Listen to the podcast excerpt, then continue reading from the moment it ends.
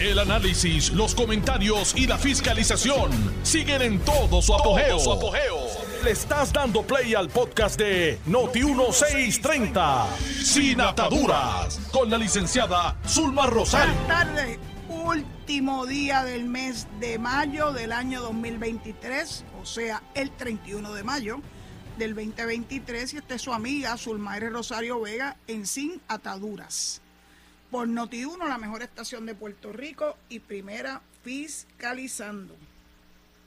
¿Qué les puedo decir? Hay tantas noticias para discutir hoy con ustedes, muchísimas noticias. Pero voy a empezar por algo que nos debe preocupar a todos nosotros. Quedan 30 días para que finalice esta sesión legislativa. La sesión legislativa termina los 30 de junio, pero claro, hay unos días antes donde tiene que haber resuelto, se tiene que haber resuelto todos los asuntos antes de que los mismos puedan convertirse en proyectos aprobados por ambos cuerpos, Cámara y Senado, antes de que se envíe al gobernador. Así que no se tienen 30 días para que finalice oficialmente la sesión legislativa ordinaria. Pero entonces, volvemos a lo mismo de siempre. ¿Usted se acuerda cuando uno protestaba porque se esperaba hasta el filo de la madrugada para apoyar, apoyar proyectos, aprobar proyectos? Así, a la trágala. Y con nada de transparencia. De noche, para que no se enterara el pueblo de lo que se estaba legislando. Pues mira, vamos por lo mismo. Hay cosas que no terminan, hay cosas que no funcionan, hay cosas que no cambian y esta es una de ellas. No lo dice Zulma Rosario, mira quién lo dijo, Denis Márquez. Todo indica que al final de la sesión va a ser una réplica de las anteriores y de las anteriores, dejando todo para lo último. Imagínense que ayer escuché a José Aponte decir que se había terminado la sesión de ayer antes de que se aprobara nada. Y ahora la excusa es que estuvieron en los actos, este, el, velatorio de don Giorgi Pierluisi. Eso es una gran excusa. Increíble. Hoy, el nuevo día, a través de su reportera Leisa Caro, que entrevista a Rafael Tatito Hernández, este le admite que tiene un cargado calendario, pero si están echando fresco, se han estado echando fresco todo este tiempo, fresco, fresco, fresco, fresco. Porque él dice que están cargados porque tienen que aprobar el presupuesto, tienen que aprobar las enmiendas del sistema contributivo, tienen que aprobar los cambios al código electoral que vienen julepeando con eso desde enero del 2021 y tienen que bregar con las regulaciones al financiamiento de las campañas políticas. En serio, en serio, ¿ustedes se creen que esto va a suceder antes del 30 de este mes? Ay, bendito.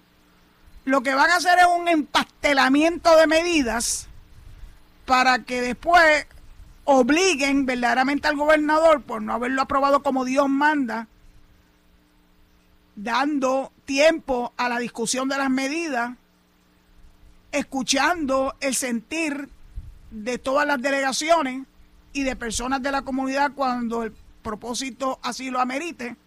No, no, no, no, no, ahora todo es a la trágala. Dice Tatito, queda trabajo, queda trabajo y van a ser largos todos los días de sesiones.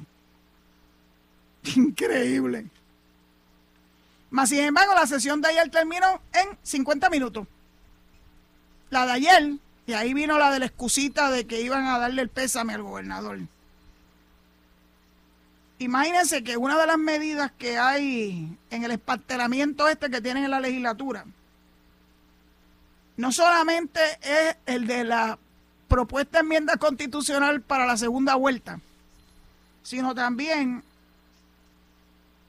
la propuesta desde el 2021 para unificar los requisitos para ocupar los cargos del componente del Departamento de Seguridad Pública, incluyendo negociado para el manejo de emergencia y administración de...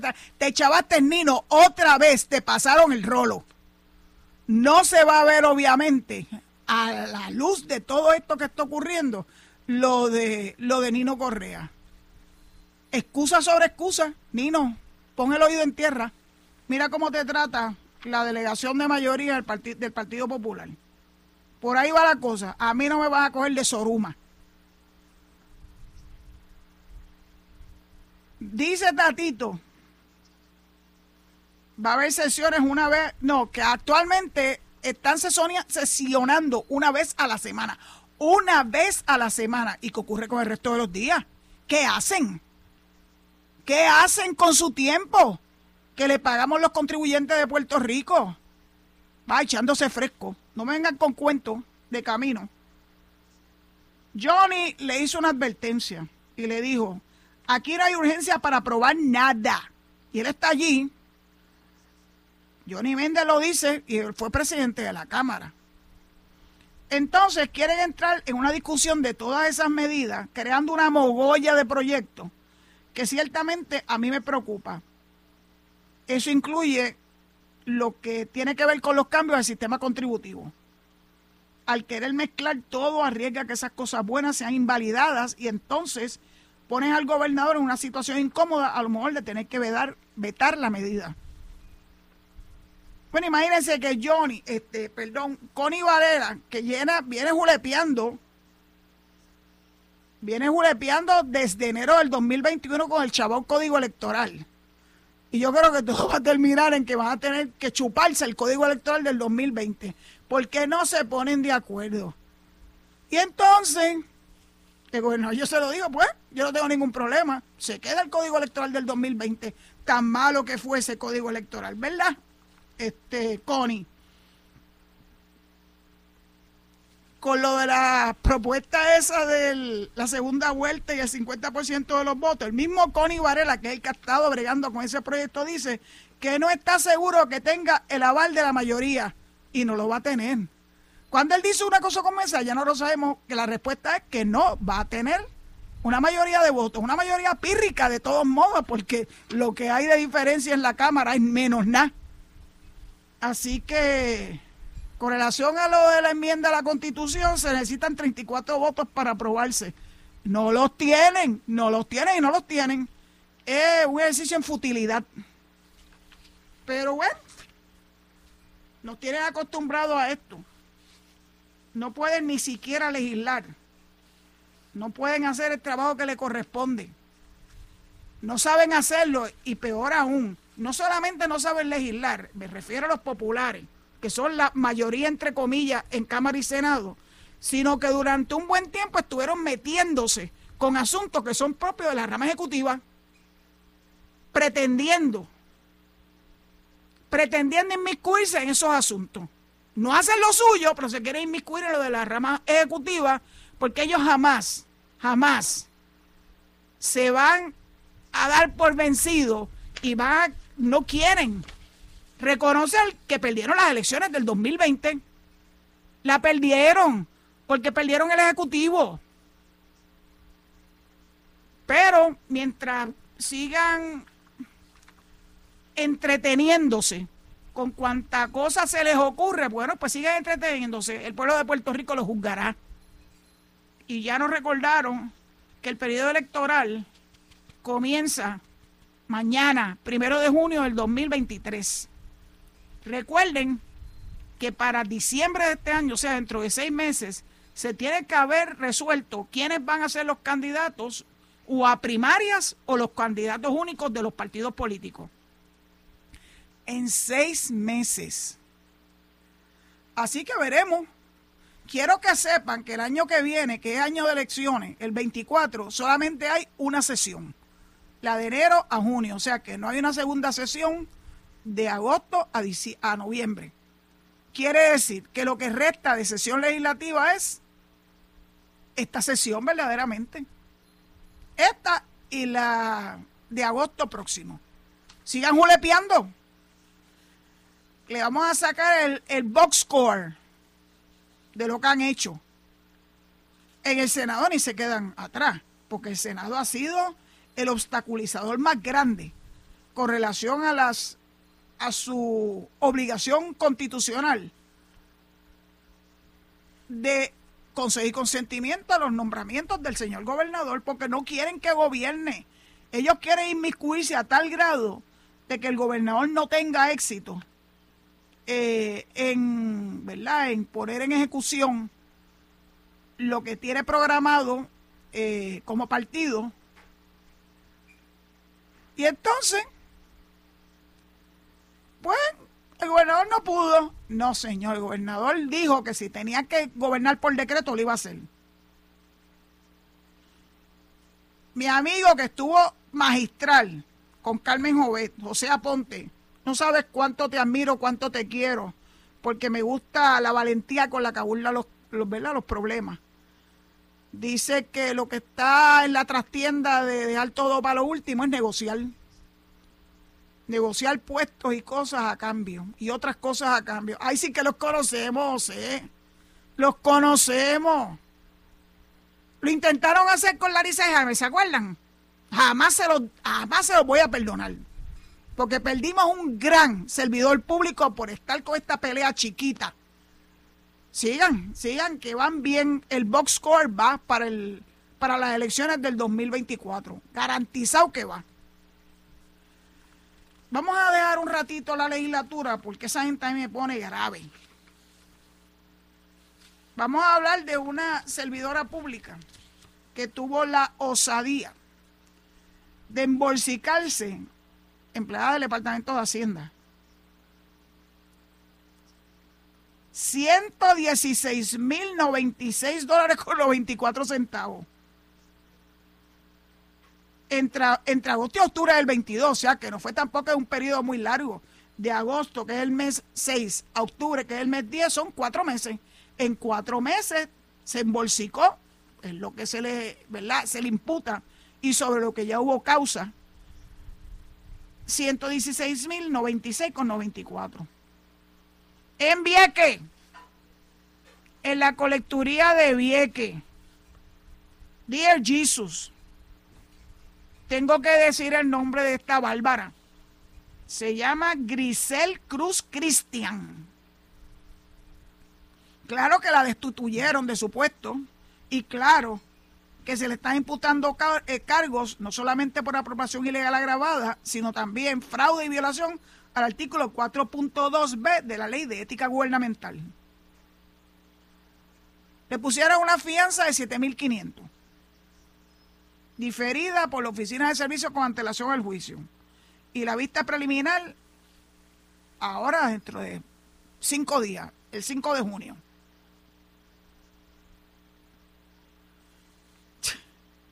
Yo leo estas cosas y entonces recuerdo cómo algunos dicen que la corrupción tiene nombre y apellido, ajá, y que solamente de los grandes eh, líderes y se le olvida que la corrupción principal viene de los empleados de segundo y de tercer nivel. Esto es una empleada de tercer nivel, trabajando en una colecturía como recaudadora el manejo del dinero siempre es un issue. Como este tipo de casos, por la oficina pasaron muchos mientras yo la dirigí. Y ustedes ya yo le he contado el caso leading del bárbaro más grande, que era un data entry en el Fondo de Seguro del Estado, que gracias a la labor de los auditores del Fondo de Seguro del Estado pudieron detectar que ese individuo se embolsicó cerca de 400 mil dólares de los dineros que pertenecían o pertenecen a las personas que están o que pudieron haber estado como pacientes del Fondo de Seguro del Estado. 400 mil dólares un data entry que naturalmente entendemos que el problema principal es la falta de supervisión. Pero la oficina lo procesó porque él salió por la puerta ancha. Cuando lo procesaron criminalmente, le dieron, están dispuestos para escuchar estos 10 meses, digo 10 años, de restricción domiciliaria. 10 años de restricción domiciliaria. Jamás lo olvidaré. La oficina lo procesó y se le impuso una multa del doble de lo que él se embolsilló. Si la pagó o no la pagó, no lo sabemos. Porque posiblemente haya estado pidiendo cacao y llorando de que no tiene echado, pero no sabemos qué hizo con los 400 mil dólares que se embolsilló en un lapso de tiempo, más o menos cuatro años. Esta fue más bárbara. En cuatro meses se embolsilló. Es que esta suma me parece tan bonita. 116 mil 96 con 94 centavos.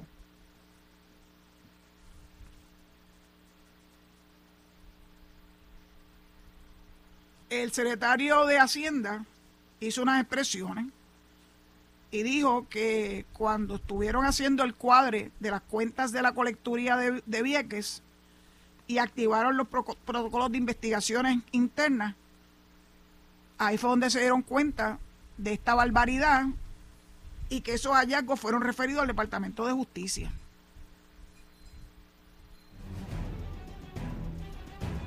No es por falta de conocimiento, no es por falta de entrenamiento, no es por falta de adiestramiento.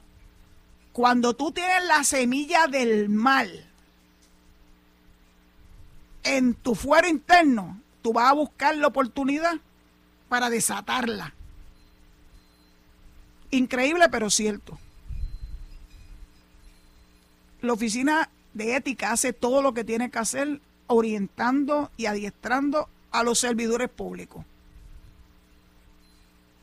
Ella tiene que haber tomado los adiestramientos y estoy segura que en los récords de la oficina aparece su firma en esos adiestramientos, fueran presenciales o fueran remotos, pues durante el año 2020 hasta prácticamente los otros días se daban adiestramientos remotos, pero tenía y hay evidencia de la participación en los mismos. Esto acaba de ocurrir hace menos de un año, hace menos de un año, entre agosto y octubre del año pasado. Todavía no es un año. Así que bueno, cuando hablamos de corrupción, hablemos de esa doñita que se llama Grisel Cruz Cristian. Es el segundo apellido, bendito. Me da muchísima pena. Vamos a seguir a, contrario censo. Vamos a hablar de un servidor público probo. Página completa por Frances Rosario en el primera hora de hoy sobre don Giorgi Pierluisi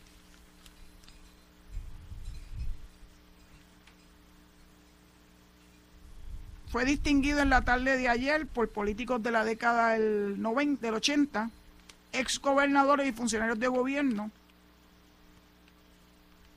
porque don Giorgi se ganó el cariño, el respeto y el aprecio de todos nosotros.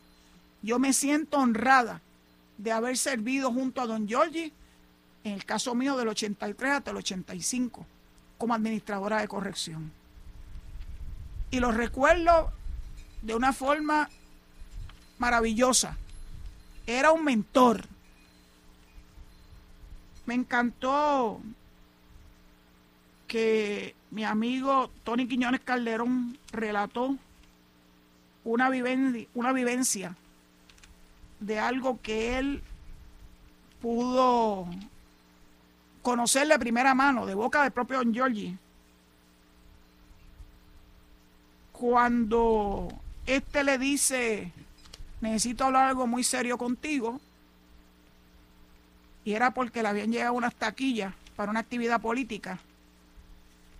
Y donde le habían intimado que la forma para poder vender las mismas era accediendo a los contratistas del departamento que él dirigía. Y le dice, yo no lo voy a hacer. Yo no lo voy a hacer.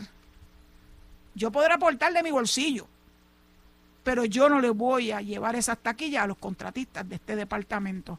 Fíjense que eso ocurre cuando todavía no había ni siquiera la ley de ética gubernamental que nació en 1985.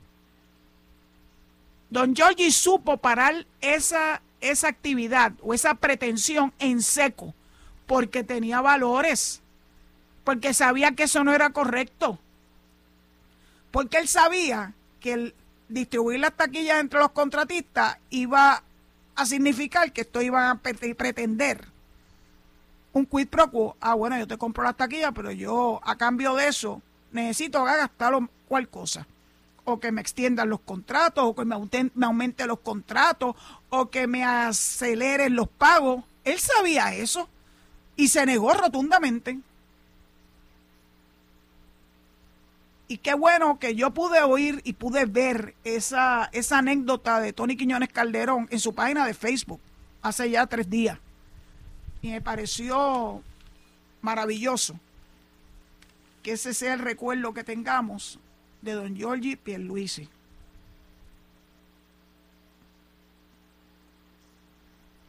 El gobernador dice que su papá era su ejemplo de vida, cómo comportarse. Y yo sé que no es solamente el gobernador, sino todos sus hermanos, incluyendo a mi amigo Pilu, Jorge Jr., porque fueron criados de esa forma por don Giorgi y doña Doris.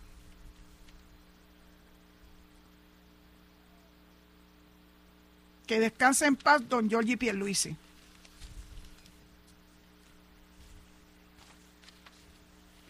Quiero hablar algo un poquito más light, porque entre corrupción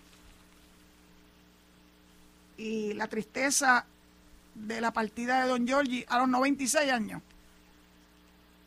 quiero compartir con ustedes una gran noticia. Y es que a partir de octubre, Puerto Rico, desde San Juan, se van a llevar a cabo viajes. Va a haber una ruta San Juan-Denver, Colorado. Porque para mí Denver es importante. Denver y Colorado, el estado de Colorado es un estado verdaderamente hermoso. ¿Por qué me gusta mucho? Porque está tan cerca de mi estado favorito que si yo alguna vez quisiera mudarme para los Estados Unidos, créanme que no va a ser no va a ser otro estado que Nuevo México. Es difícil llegar hasta allá. Eso lo hace atractivo para mí. Pero si tenemos un vuelo directo de San Juan hasta Denver, de Denver, Colorado, a Nuevo México, Nuevo México es uno de los cuatro estados que colindan con, ¿verdad? con Colorado. Así que yo sé que para algunos Colorado es un estado donde van a esquiar en la época en que se esquía. Yo jamás esquiaría. Le tengo un poco de miedo al tener que bajarme en esquís por esas haldas llenas de nieve. Encantaría observarlo, pero bajarla yo, Nacarile. Así que eso es una gran noticia. Así que veré si voy a poder darme un viajecito hasta allá para ver qué puedo conseguir para un futuro allá en el estado de Nuevo México. También hay otra noticia positiva, esta es en Puerto Rico. El gobierno federal designó el primer distrito económico de Puerto Rico.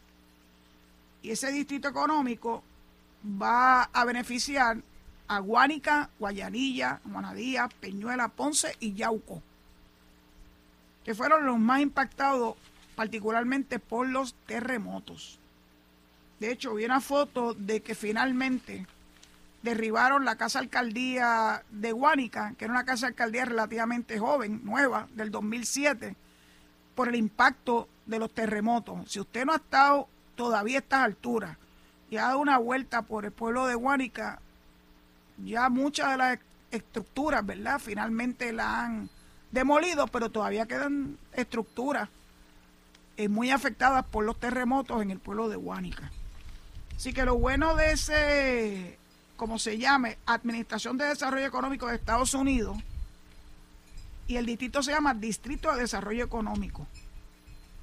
Ese distrito, tengo que decirle que te quiero mucho, tú sabes quién eres. Mucho, mucho, mucho. Eh, que en Guánica, digo, y estos municipios que le acabo de mencionar, Guayanilla, Juanadía, Peñuelas, Ponce y Yauco.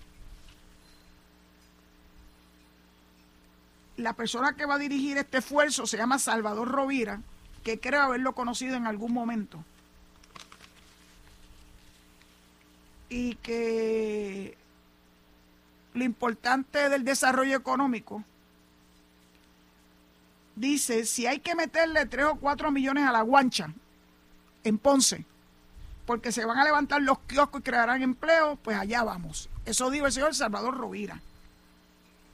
Puerto Rico está lleno de retos.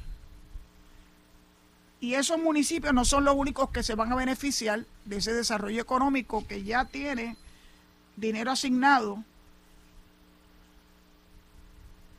de una fundación que se llama Fundación Titín, que dio unos dineros para un seed money para comenzar este, este esfuerzo de desarrollo económico en el sur. Y Rovira dice que ellos esperan expandir los logros de que se consigan en este distrito a otras regiones del país. Indica él que se entiende que el sur es el área por la que se debió comenzar, pero no solamente se queda aquí, esto se va a expandir en un momento dado al resto de la isla, que tenga necesidad, necesidades de desarrollo económico como lo tienen estos municipios. Esto es una maravillosa noticia y claro que agradezco el acceso a fondos federales para poder llevar a cabo esta iniciativa tan importante para los municipios del sur. Bueno, tengo que entregar el micrófono antes de que el zombie me mande un burrunazo, eh, pidiéndole que se queden en sintonía con esta servidora una vez culmine la pausa. Muchas gracias. Estás escuchando el podcast de Sin Atadura. Sin Atadura. Con la licenciada Zulma Rosario. Por Noti1630. Aquí estamos leyendo los mensajes que grandes amigos me han enviado durante el transcurso de la primera media hora del programa. Gracias a todos por, primero por, por escucharme. Gracias por darme buenos consejos. Gracias por el amor que se manifiesta a través de sus palabras y qué suerte tengo, qué suerte tengo. Estoy tratando de arreglar el, el reloj que me mantiene, ¿verdad? Este, con el, en la radio eh, es importante uno cumplir con unos horarios. Y yo tengo un relojito en mi celular que está a la par con el de Noti1, pero hoy está como medio turulaco. Vamos a ver si lo logro. Lo, lo arreglé, lo arreglé. Bueno, pues una de las cosas que nos dice la prensa hoy, en particular el vocero, es que Pablo José va derechito para Washington hacer grandes aportaciones a su a su Estado Libre Asociado, porque es de esos pocos que todavía creen que el Estado Libre Asociado tiene alguna posibilidad.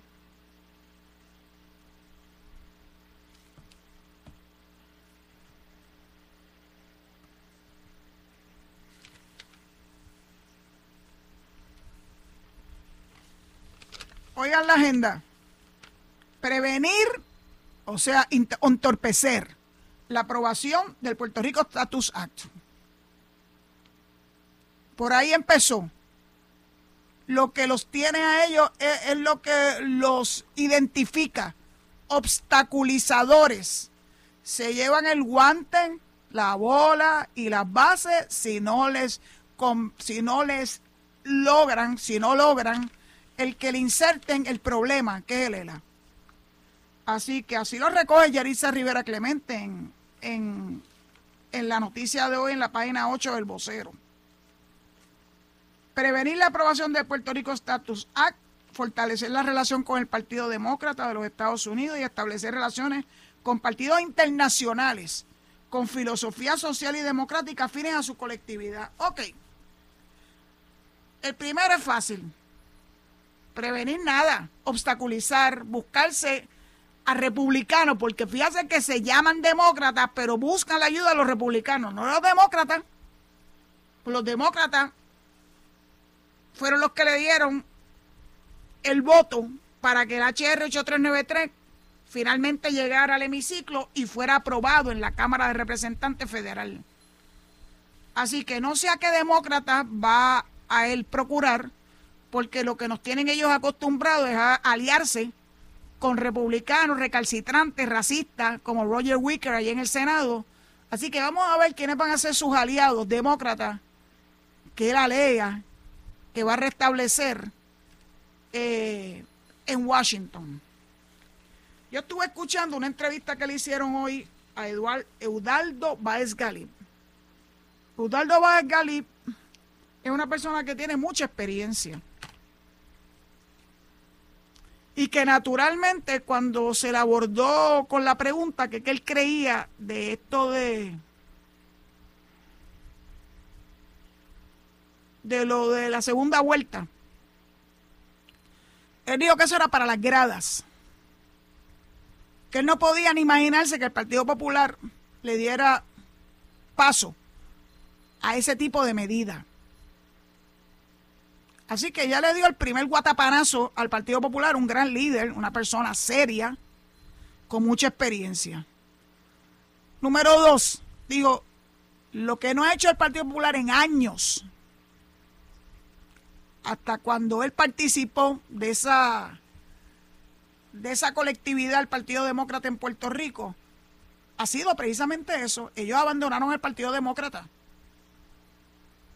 Y quieren ahora destronar, presumo, a Charlie Rodríguez, que se ha fajado para que el Partido Demócrata no solamente haga lo que le corresponde hacer en Puerto Rico, sino también en Washington a favor del proyecto de estatus.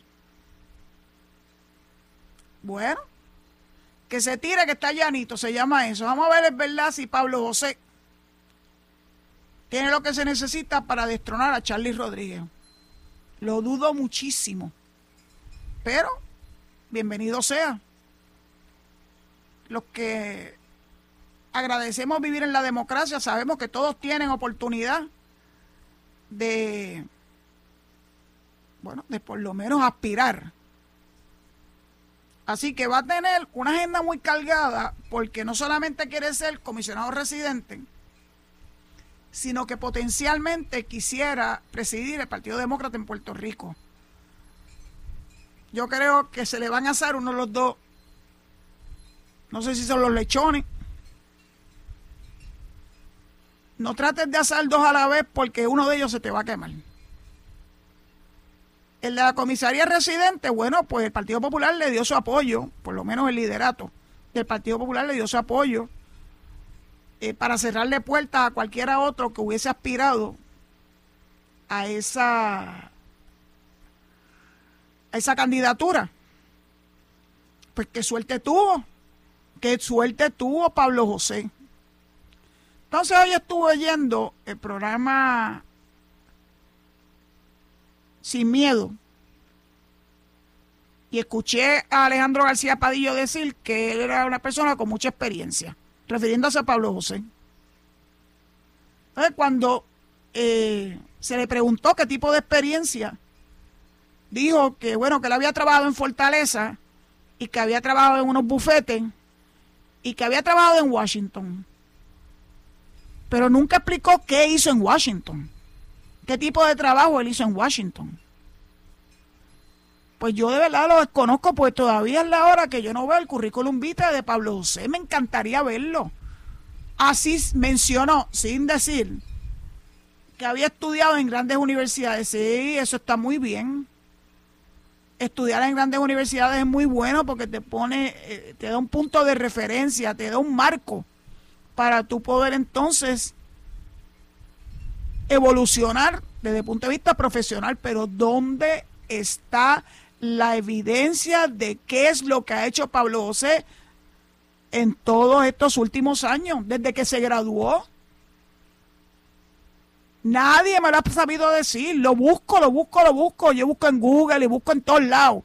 En LinkedIn y todavía no lo encuentro. Así que sería bueno que Pablo José le dijera al pueblo de Puerto Rico en qué consiste su experiencia. Porque yo sé cuál ha sido la experiencia de Jennifer. Jennifer fue representante de la Cámara, fue presidenta de la Cámara y lleva dos cuatrienios, incluyendo este, como comisionada residente, con una hoja de servicio difícil de igualar, difícil de igualar. Vamos a ver en qué consiste la hoja de servicio de Pablo José. Bueno, pero vamos a, vamos a decir que se va a entretener tratando de destronar a Charlie Rodríguez como líder del Partido Demócrata. Así que prepárense que por ahí viene esa luchita de parte de Pablo José, porque hasta el momento lo que sabemos de él es que tiene buenos amigos entre los republicanos racistas. Yo no creo que eso deba ser su claim to fame. Sí que sacó una foto con Hakeem Jeffries, que es el líder de la minoría demócrata en la Cámara. Eso le quedó bonito, eso es un buen comienzo. Vamos a ver por dónde continúa.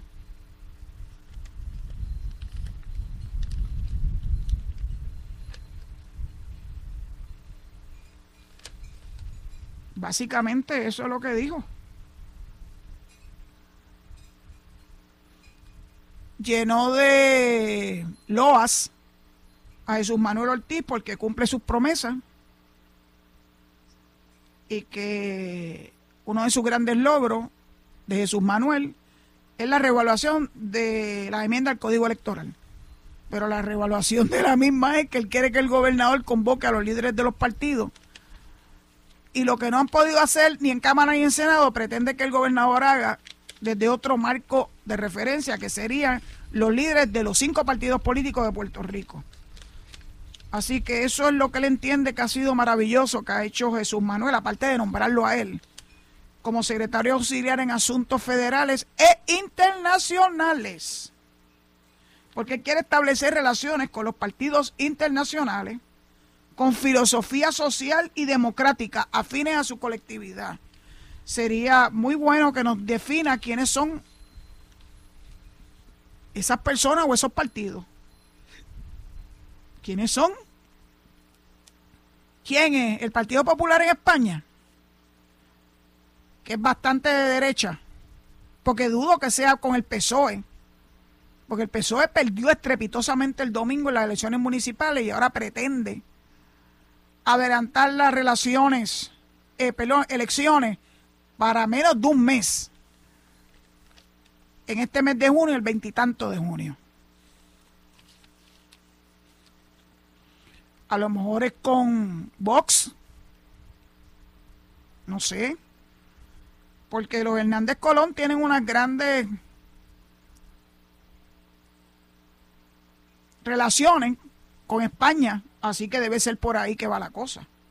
No me lo puedo imaginar llegando a acuerdos, acuerdos internacionales con, vamos a decir, con Petro en Colombia o con Maduro en Venezuela, a lo mejor con Bukele en bueno, a lo mejor con Bukele, qué sé yo, caramba.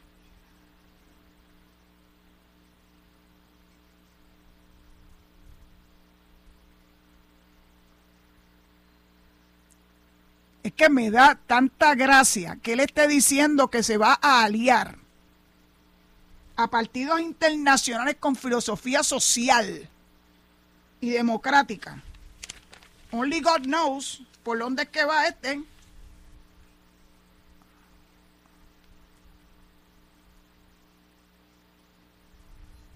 No sé, caramba.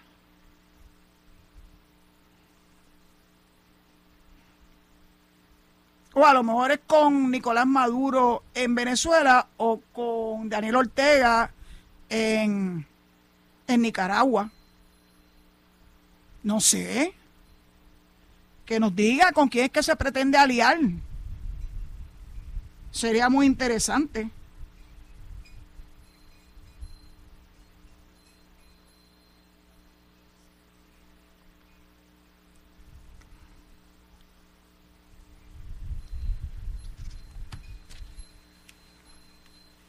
Hacer un listado. A lo mejor es con los europeos. Olvídense de España. A lo mejor quiere ir a Francia. No sé cómo está su francés. Pero Francia tiene sus problemas. O tal vez con la presidenta de Grecia, que también está finita. Uh, a lo mejor es con el Dogan en Turquía, que acaba de ganar la segunda vuelta de verdad que no sé. Los países nórdicos, quién sabe. Yo creo que no saben ni dónde es Puerto Rico. Costa Rica. Costa Rica está más cerca. Es posible que sea con Costa Rica, con el partido principal de Costa Rica, no sé, a lo mejor. La verdad que yo, desde que él dijo hizo gran énfasis en las cuestiones internacionales, yo dije, wow, ¿dónde, dónde, dónde va a conseguir él aliados? En Perú lo, lo dudo. En Argentina ni les cuento. Tal vez en Uruguay. A lo mejor se quiere, se quiere reunir con Mújica o Mojica no sé, de verdad que no sé. Pero yo les pido a ustedes que cada vez que tengan una oportunidad de preguntarle algo a Pablo José, le diga con quién es que él pretende aliarse. Con los otros países del mundo, porque obviamente si es internacional no tiene nada que ver con Estados Unidos, para tener apoyo de estos y su filosofía. Yo no sé cuál es la filosofía de Pablo José. Yo lo único que he oído de Pablo José es que él quiere que Lela se quede como esté. Alejandro dijo que no, que él cree en el desarrollo de Lela, pero no nos dicen qué consiste ese desarrollo. Llevamos, qué sé yo, 70 años esperando en el desarrollo de Lela. Yo de verdad que no sé, pero es bueno que él nos diga en qué consiste ese desarrollo.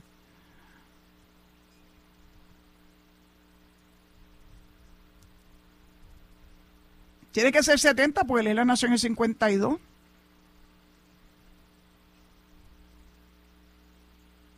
Pablo José, tú no me conoces y te vale, como dijo Alejandro, lo que yo pueda pensar de ti y de tu liderazgo.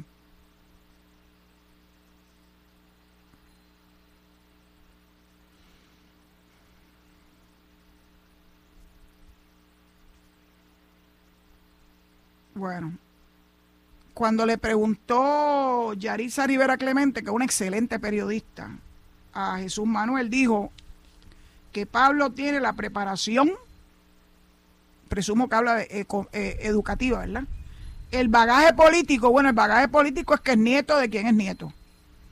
Y la determinación, bueno, yo puedo pensar que es determinado, definitivamente, para decir, tirarte este ruedo requiere de gran determinación para reencaminar los esfuerzos del PPD en la capital federal. Pero también Jesús Manuel de todos modos le agarró la brida y dijo, pero Pablo no va a hacer ese trabajo solo. Necesitará de un grupo asesor. Y miren quiénes son ese grupo asesor. Va a estar Zaragoza, el senador, que un momento dado dijo, no sé si sigue en esta mentalidad que quiere ser gobernador, el excomisionado residente Tito Colorado. Y hay un subgrupo, muchachos, hay grupos y subgrupos. Esto, esto está brutal. Y entre estos están Charlie Delgado, le dieron algo que hacer a Charlie. Lo tenían esquineado desde las elecciones del 2020. Uh, Luis Balbino Arroyo, el niño genio de Moca también está en este grupo. Y por el distrito de Ponce, el representante Tito Furquet y la licenciada Saritza Rivera.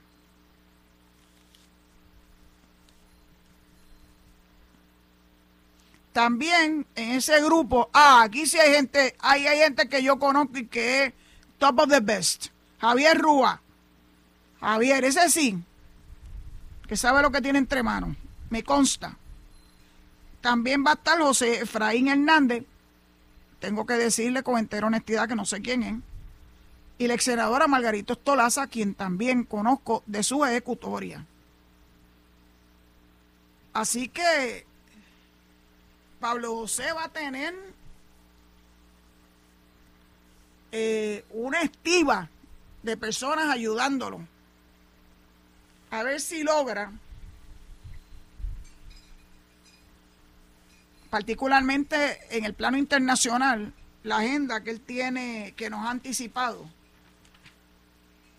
Eso lo quiero ver. y quiero ver quiénes son sus aliados y que los mencione con nombre y apellido para poder indagar quiénes son, si son personas, líderes reconocidos mundialmente, o si son personas de segundo o tercer nivel en los diferentes países, para darle ese grado de internacionalidad a su a su secretariado de Relaciones Federales y Asuntos Internacionales. Le estoy dando el beneficio de la duda. Tiene poco tiempo. Seis meses de aquí a diciembre. Yo quiero ver quiénes son esos aliados para poder auscultar quiénes son. Uno pensaría que tienen que ser personas afines con la filosofía que toda la vida, 70 años, el Partido Popular nos ha, nos ha expresado que quieren seguir teniendo una relación estrecha con los Estados Unidos, como dice la Constitución, donde hay una gran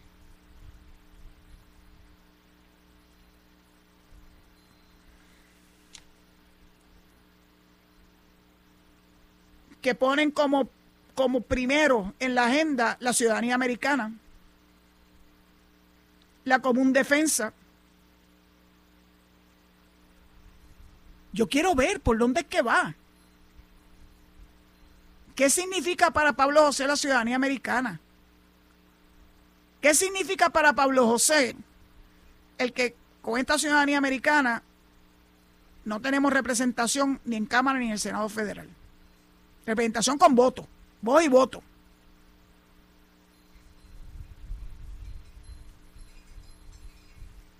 Si él prefiere la igualdad o si prefiere la paridad. La paridad es esas migajitas que nos dan. Son migajas, a pesar de que suenan bien grandes, porque son muchos millones. Pero ni se acercan ni remotamente a lo que recibiríamos como Estado con la igualdad. Yo quiero que él nos diga. Porque todavía a esta altura, algunos de, estos líderes populares se quedan aferrados a, la, a las 9.36 y que sigue insistiendo que la culpa de que lo hubiésemos perdido fue del PNP.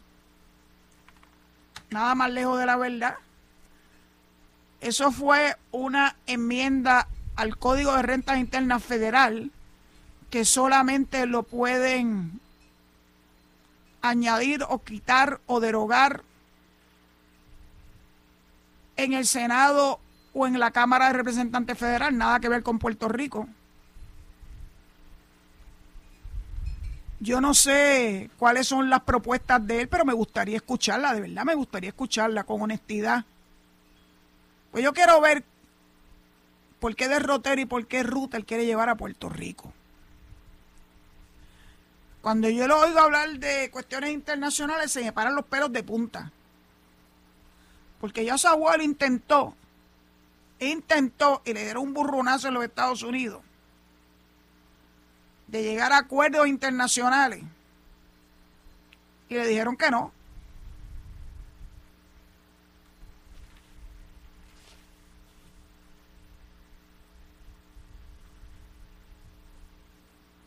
A lo mejor quiere eso.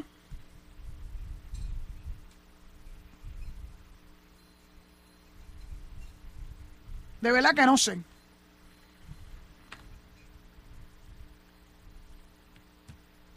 Creo que tengo que entregarle el micrófono a mi amigo el zombie, pero quién sabe si a lo mejor me pueden escuchar un ratito más. Mientras tanto, pues le pido que se queden en sintonía para que puedan escuchar a Enrique Quique Cruz, así como a Luis Enrique Falú posteriormente. Así que, pues no sé, vamos a ver, vamos a ver qué me dicen ayer Noti1. Muchas gracias, muchas gracias por su sintonía y si no me despido ahora y regreso, por si las moscas, será hasta mañana a las 4 de la tarde, su amiga Zulma Rosario Sin Atadura. Muchas gracias.